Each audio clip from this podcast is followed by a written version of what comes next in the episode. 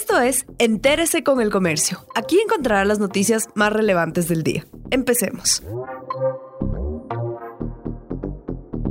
A continuación, los temas más destacados en el comercio este martes 25 de agosto.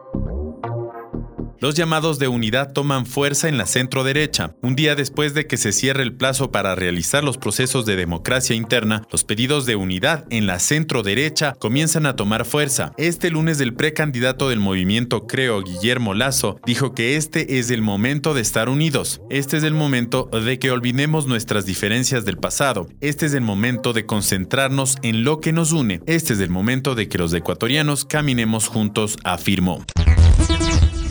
Dos unidades educativas de Guayas tienen autorización para aplicar su plan piloto de retorno a clases presenciales desde el 1 de septiembre. El Ministerio de Educación aclaró que eso no significa que los establecimientos de todo el país volverán a las aulas y que las clases no presenciales se mantienen tanto en el régimen Costa como en el Sierra Amazonía. Epidemiólogos advierten sobre el peligro que implicaría la vuelta a las clases presenciales, considerando que en el país no existe una disminución sostenida en los casos de COVID. 19 Pese a los operativos de control, las aglomeraciones aumentan en Quito. Han transcurrido 39 días desde que las autoridades de control decidieron realizar mega operativos conjuntos en las siete parroquias de Quito con más casos de COVID-19 y las tareas continúan. Desde el 17 de julio, las Fuerzas Armadas, Policía Nacional y agentes metropolitanos se han desplazado a Guamaní, Belisario Quevedo, Chillogallo, La Magdalena, Centro Histórico, Cotocollao y Calderón. Su trabajo se enfoca en vigilar que las personas usen mascarilla, que respeten el distanciamiento, que los dueños de negocios apliquen medidas de bioseguridad y tengan autorización para funcionar